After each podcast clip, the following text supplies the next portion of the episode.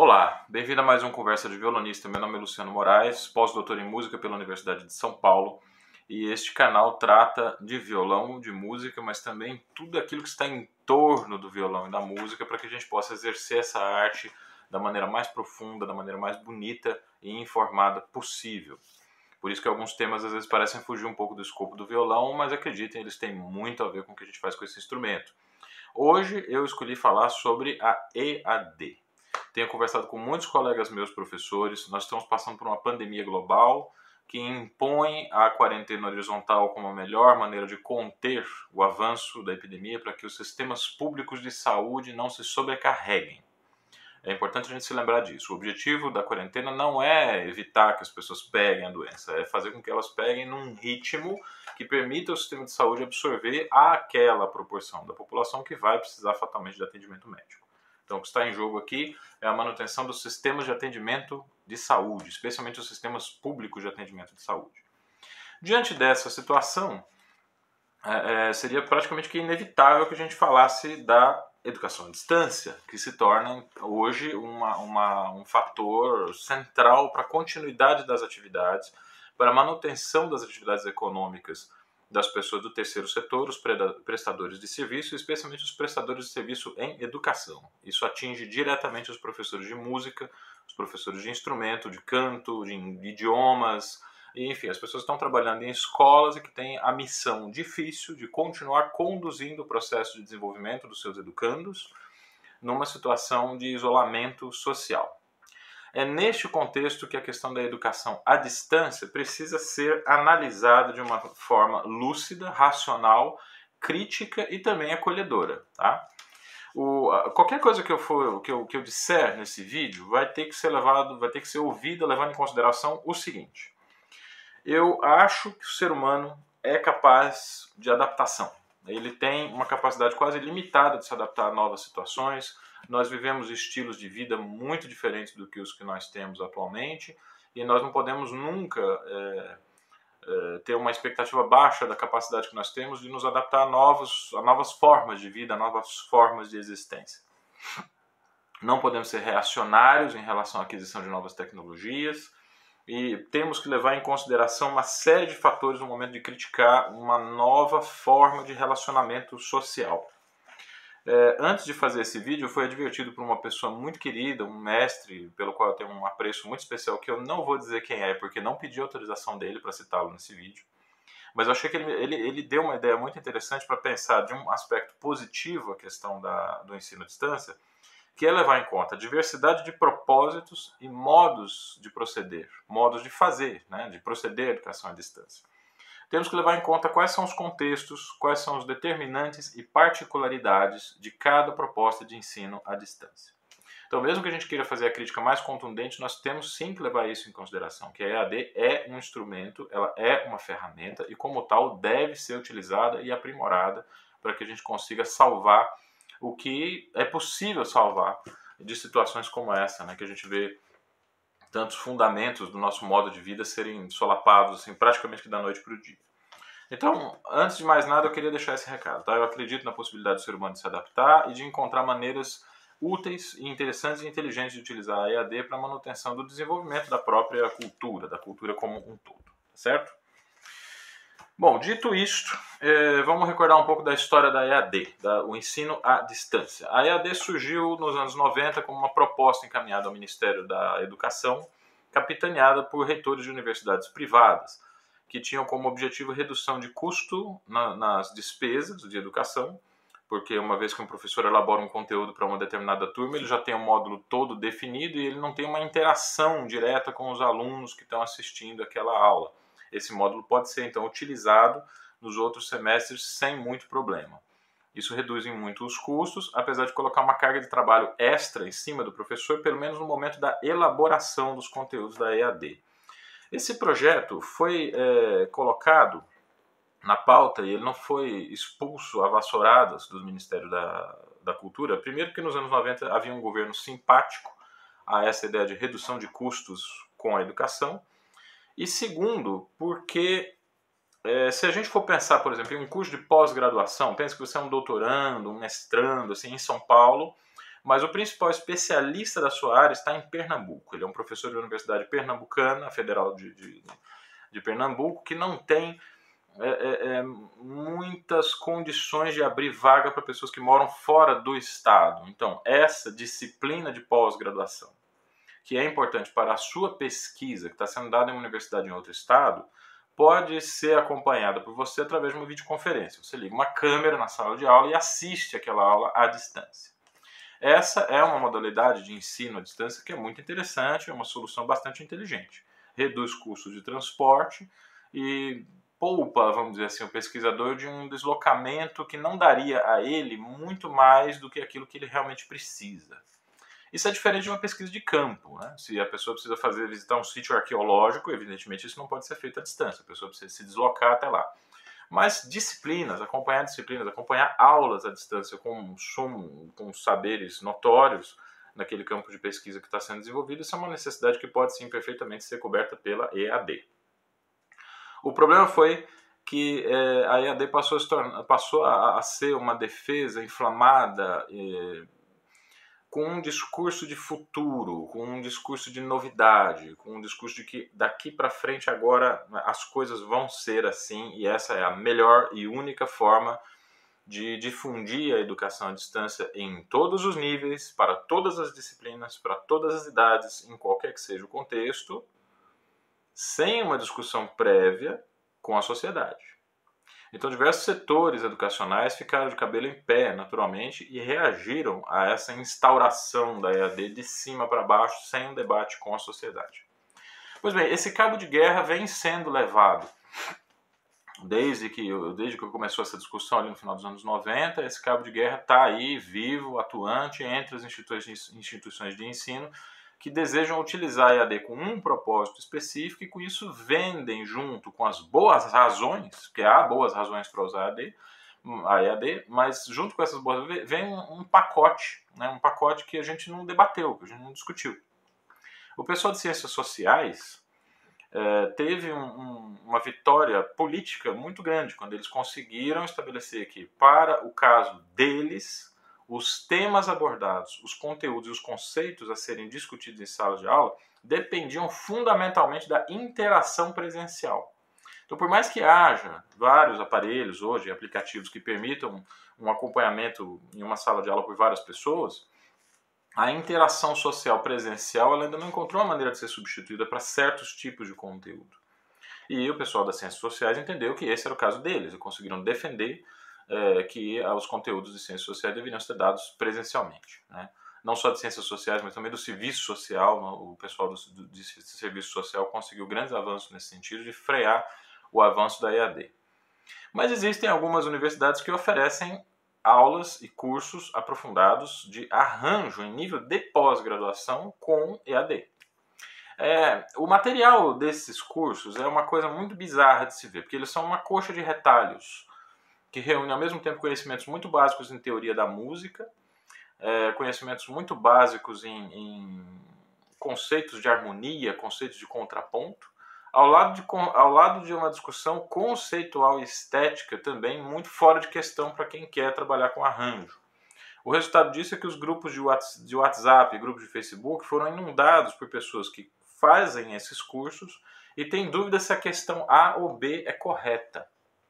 Alguns professores bem intencionados chegam a dar essas respostas sem perceber que eles estão participando, na verdade, de um, de um processo de cola cósmica. Assim, sendo, ao lado da pandemia global, nós temos também essa cola global, né? esse ato de se tirar é, respostas prontas sem ter passado pelo processo de construção dessas respostas. E aqui eu quero deixar uma observação muito, muito firme em relação ao tipo de concepção de educação que nós temos. Quer dizer, qual é a concepção de educação que a gente tem para que a gente possa considerar a educação como algo passível de ser feito à distância, certo? Uh, muito bem. Eu, quando estava cursando a minha graduação, eu percebi, eu tive uma epifania, assim, de que a vida de concertista seria muito chata. Eu teria muitas horas de isolamento, eu teria que viajar demais, eu não gosto nada de viajar, e eu teria que cumprir uma determinada agenda com um repertório que não necessariamente eu tinha muita afinidade. Eu imaginei que a profissão é, que combinasse a realização de recitais e aulas não só seria mais satisfatória para mim, mas ela também é a regra em todos os grandes músicos que a gente conhece. Bach era professor de música, Beethoven teve vários alunos, Chopin dava umas 12 horas de piano, de aulas de piano toda semana. Então nós temos uma, uma constância dessa relação entre o ensino e a arte. Né? A gente percebe que os grandes artistas de todos os tempos foram professores de alguma maneira. Mesmo na antiga escola de ofícios, né, onde você não, não sabe muito bem assim, se aquela obra de arte específica saiu do ateliê do grande artista ou se foi feita por ele diretamente, isso implica uma relação de ensino. Porque se há discípulos, há um mestre. Então a relação de ensino, eh, a relação de aprendizagem dentro do escopo artístico sempre foi uma coisa muito presente. Foi bem tarde ali no século XX que a gente criou esse mito do concertista que não dá aulas. Na verdade, é útil para o concertista que ele aprenda a dar aulas. Bom, foi pensando nisso que eu ingressei em várias disciplinas de educação. Eu cursei uma espécie de é, resumo principal de disciplinas de educação ainda na minha graduação, que era de bacharelado em violão. Então, apesar de eu ter o bacharelado, eu tenho nas disciplinas optativas um histórico de ter cursado disciplinas na área da educação. Um dos professores mais impressionantes que eu conheci em toda a minha vida chama-se Pedro Paulo Sales. É um educador de primeiríssima grandeza.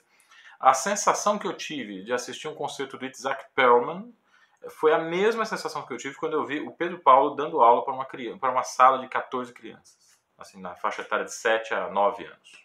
É um gênio da educação e uma pessoa que sabia muito bem sentir o clima da sala de aula e perceber quando uma determinada atividade estava dispersando a atenção das crianças e quando ele poderia, dentro do conteúdo que ele tinha já elaborado, pensar em uma complementação daquela atividade para que as crianças pudessem aproveitar melhor o tempo.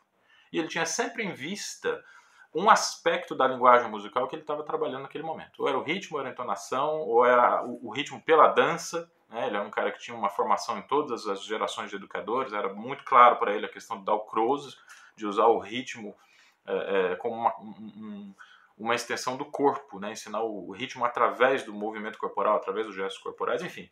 Era um espetáculo realmente ver como ele dava aula. E a disciplina era feita assim: a gente via o Pedro Paulo dando essas aulas para as crianças, e depois a gente tinha um outro momento em que a gente discutia qual era a metodologia que ele tinha empregado, quais as dificuldades que ele tinha encontrado com aquela turma, qual técnica específica de ensino que tinha sido acionada em um momento que surgiu um problema. Então era, era uma coisa assim, extremamente rica vê-lo dando aula, vê-lo ensinar. Eu tenho minhas dúvidas se essa riqueza de, de conteúdo poderia ser, ter sido transmitida se fosse uma aula, se fosse uma EAD, né? se fosse uma aula transmitida à distância. Exatamente por causa dessa diferença de concepção de educação. Se a gente pensa em educação como um objeto, que tem um conteúdo determinado, que tem um programa, que tem um currículo, que tem uma bibliografia. Então, realmente não é difícil a gente pensar na EAD como uma coisa que pode abarcar todas as áreas da educação e todos os segmentos e todos os conteúdos possíveis. Porque a gente reduziu isso, essa palavra educação, a gente reduziu essa palavra a um objeto. Mas existe uma outra maneira de conceber a educação, a, que é a, a educação como um processo. A educação é um processo que retira o estudante de um lugar e coloca ele em outro. É por isso que a gente não gosta muito de usar a palavra aluno, né? porque o aluno ele é alguém sem luz. A origem etimológica da palavra aluno, do latim, vem aquele que não tem luz, ele não é iluminado. Então ele teria que ser iluminado pelo professor que vai retirá-lo de uma condição de trevas e colocar numa condição de luz. Ora, não é exatamente essa concepção de educação moderna, porque ao longo dos anos e dos séculos nós fomos percebendo que os professores também são iluminados pelos alunos. Então, o processo educacional é um processo onde ambos, educando e educador, saem do lugar onde eles estão e se dirigem a um outro lugar por causa da interação humana, por causa da interação social que é possível obter de uma relação pessoal.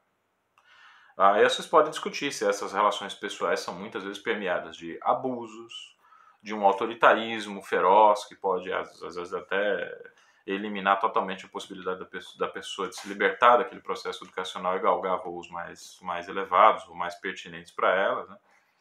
Mas no ensino à distância nós não estamos livres desse tipo de problema. A, a, a, o advento da tecnologia de informação, da comunicação digital, também não diminuiu os crimes cibernéticos. A pornografia infantil é um crime cometido online. Então não é verdade que simplesmente digitalizando tudo a gente resolve os problemas de interação. Muito ao contrário, eu acho. Provavelmente os problemas de interação são exatamente aquelas janelas de oportunidades que a gente tem para se revisar. É lógico que isso precisa ser mediado institucionalmente, às vezes os professores com os quais a gente não se dá muito bem criam problemas de relações que dificultam a absorção do nosso conteúdo, mas às vezes é exatamente o professor com o qual a gente não se dá bem que ensina a gente a separar as coisas e a reconhecer um grande mestre específico em um assunto em uma pessoa que normalmente, ou em uma situação comum, já não seria amigo dela. Isso é aula de tolerância, isso é aula de diálogo, isso é aula de não só de disciplina, mas também de adaptação da nossa disciplina a uma disciplina institucional que precisa ser aprendida. Né? Todos esses processos estão completamente de fora da aula à distância, porque não existe interação social. Você que está vendo esse vídeo, por exemplo, quantas perguntas já vieram à sua cabeça que você não pôde colocar nesse exato momento? Se você tivesse a oportunidade de colocar essas disciplinas, você teria provocado em mim um desarranjo e eu teria que me haver com esse desarranjo. Aí eu iria provar para mim mesmo, em primeiro lugar, se eu tenho domínio dos conteúdos ou se eu só coloquei um monte de informação, um monte de conhecimento junto aqui, sem nenhuma liga social, sem nenhum entendimento histórico, sem nenhum entendimento contextual. Esse tipo de educação funciona muito bem para algumas transmissões de conteúdo, mas eu acredito que educação exatamente seja uma coisa um pouco diferente. É por isso que eu não acredito em autoeducação. Eu acredito na educação como uma coisa que necessariamente é um deslocamento da pessoa de um lugar para o outro, amparado por um tutor, um professor, um mestre, ou alguém que o, o, o estudante concedeu aquela autoridade. Mas esse mestre tem necessariamente que estar aberto para a possibilidade de aprender com esse aluno. Essa interação, esse, essa via de mão dupla é muito complicada de se obter através do ensino à distância. Vamos pensar especificamente na música, como acontece a questão da educação à distância? Ora, o, assim, de cara a gente percebe que para ensinar música à distância a gente precisa de um bom equipamento de transmissão. Então a gente teria que ter uma qualidade de microfone, de captação de áudio, uma capacidade de transmissão de câmera, a gente teria que ter uma série de equipamentos que seriam adequados à transmissão de um som, de uma fala, de um conteúdo sem aqueles problemas de, de estourar som, de microfonia, ou, ou aquele ruído insuportável do, do MP3, né, do arquivo que é transmitido via MP3 que não permite que a gente perceba exatamente qual é o som que o aluno está tirando do instrumento naquele momento. Com tudo isso, o professor ainda está é, desamparado, porque ele não sabe qual é a situação da qualidade de captação do som do estudante. Então, se ele tem um bom fone de ouvido, se ele tem um celular que comporta aquela quantidade de dados, se ele tem um equipamento que vai permitir que o streaming aconteça a tempo, que não haja problemas de sincronia, Todas essas dificuldades são contornáveis com a compra de bons equipamentos. Se for necessário que a gente transmita algumas aulas específicas com alguns, com, alguns conteúdos específicos através da internet, é possível sempre fazer um vídeo de boa qualidade, com uma boa câmera, você filma de frente para a janela, você compra uma luminária, você faz o que for, e procura ângulos de câmera onde as pessoas possam ver a sua mão, possam ver como é que você funciona, como está funcionando aquela postura e tudo. Mas isso é impossível é, é, de ser igualado à situação presencial, porque quando você está vendo um aluno, você pode andar em volta desse estudante. Eu falei aluno, né, mas eu prefiro a palavra estudante. Né? Então, é difícil corrigir esses velhos hábitos. Né? Você pode andar em volta desse estudante, você pode localizar tensões que estão em lugares escondidos do corpo em que nem o próprio estudante está percebendo. Né?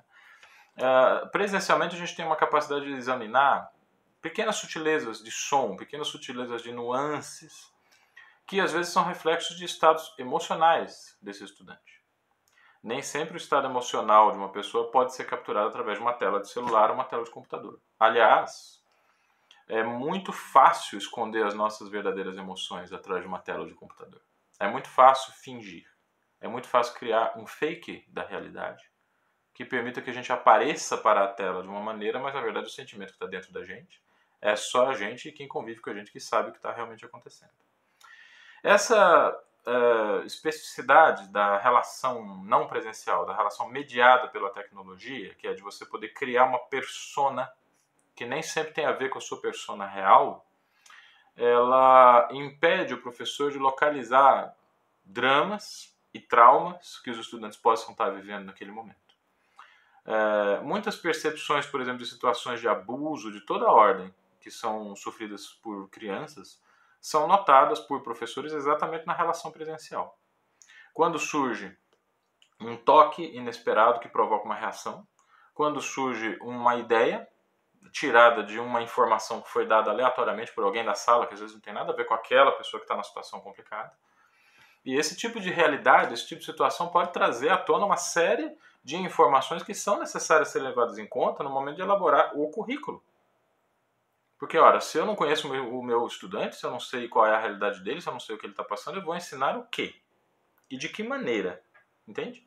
É nessa situação que a gente percebe que a interação social continua sendo fundamental para, para né, as relações, a construção de relações sociais, a construção da própria sociedade. A educação é construir a própria sociedade. Tá?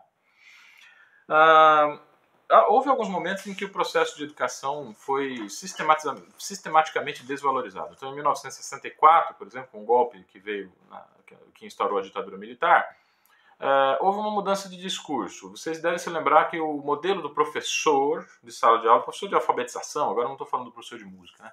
era um homem de terno e gravata que ensinava as pessoas, normalmente também alunos do sexo masculino, como se posicionar na sociedade, como falar, como fazer conta, como, como discursar, mesmo aulas de literatura, das artes, eram ensinadas por homens, principalmente por homens.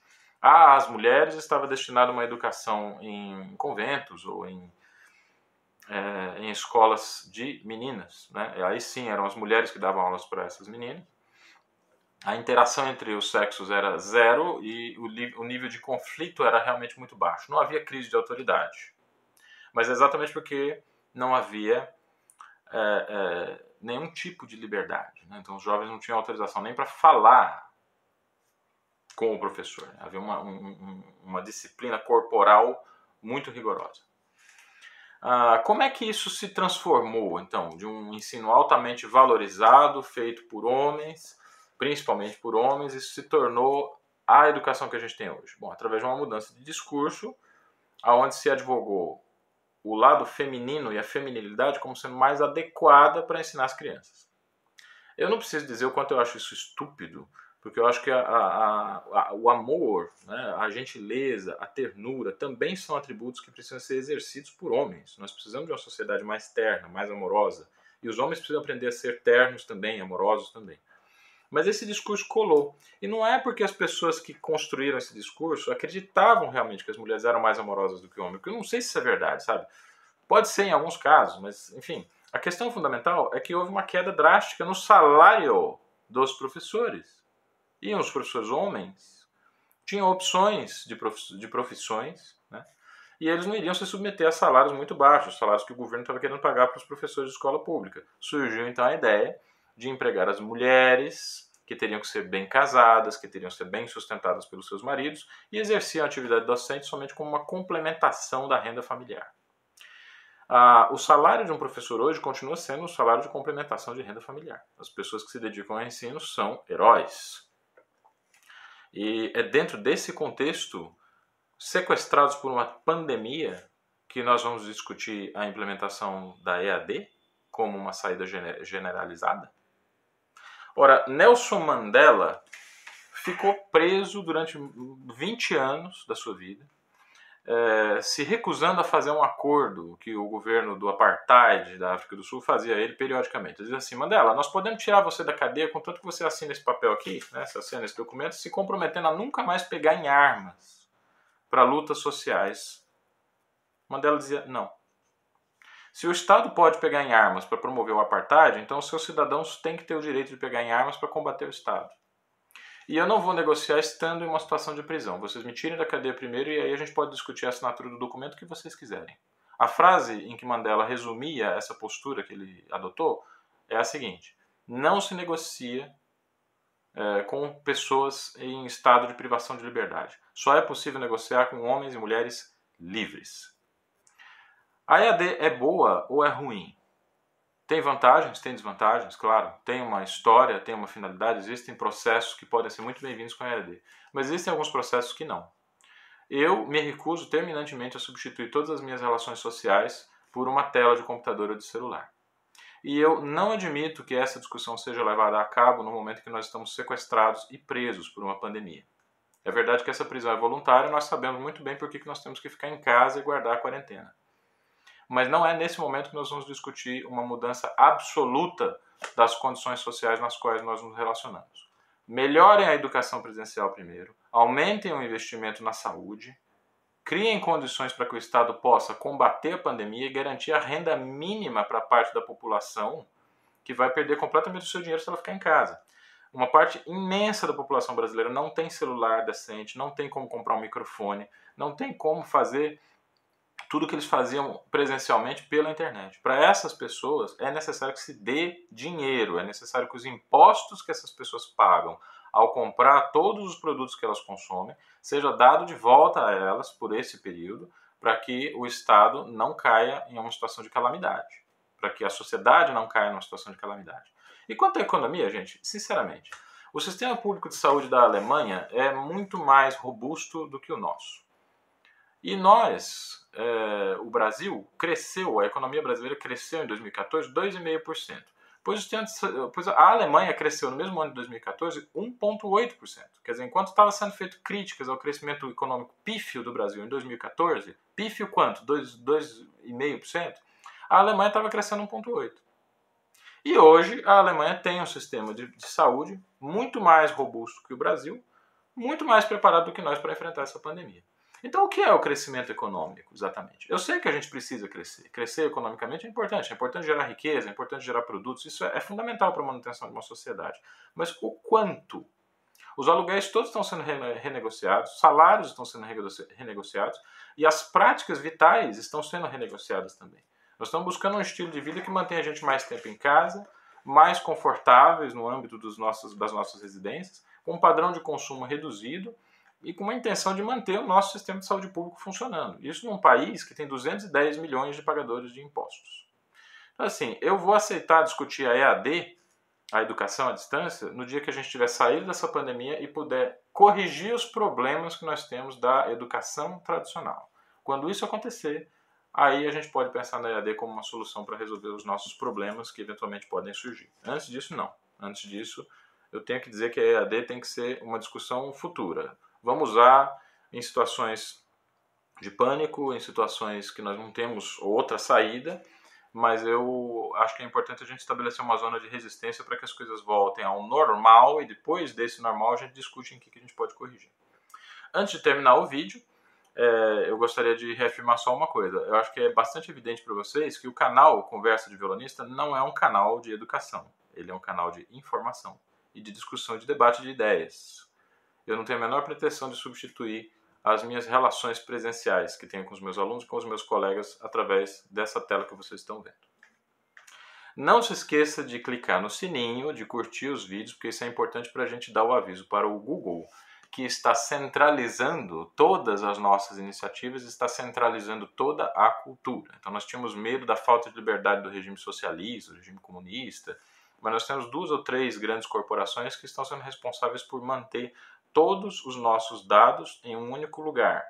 E é a esse dado que nós temos que, a esse grande é, irmão, né, que nós temos que nos reportar na linguagem dele. Então, se é para falar na linguagem dele, vamos falar na linguagem dele. Curta o vídeo compartilhe para que as ideias do canal Conversa de Violonista estejam cada vez mais difundidas, certo? Muito obrigado pela presença de vocês até aqui e até o próximo vídeo do canal Conversa de Violonista.